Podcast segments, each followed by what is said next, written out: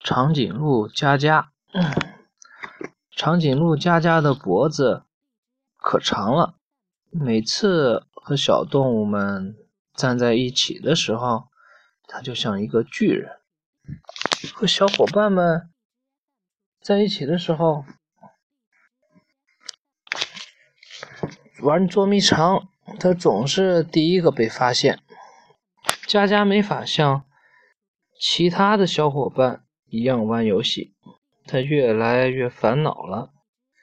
佳佳多么讨厌自己的长脖子呀！就连独自在树林里散步时，他的脖子都会被树枝划到。一天，佳佳来到小溪边，觉得自己有点渴了，于是他俯下身子。弯着脖子。第四十五页。嗯，对，在第四十五页。一口一口喝着水。树上的猴，嗯，树上的猴子看见了，同情的说：“正好也就是一二三四五六。”什么东西？这个。啊，这个是叶树，对，你看的非常对啊。然后非常同情的说：“哎，这样喝水多累呀。”佳佳。叹了一口气，说：“这也没办法呀，我的脖子太长了。”喝完水，佳佳走在林中的小路上，他很不开心。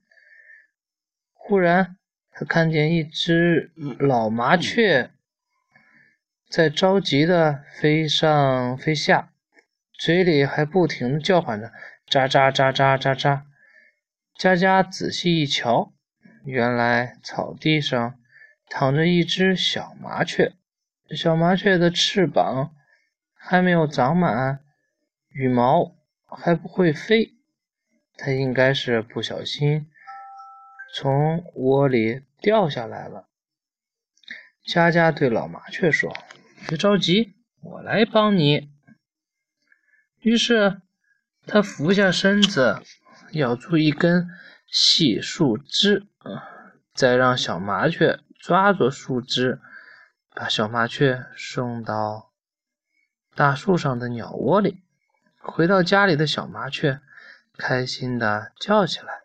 老麻雀飞到佳佳身边，感激的说：“谢谢你救了我的孩子。”佳佳高兴的说：“没想到我的长脖子有时候还……”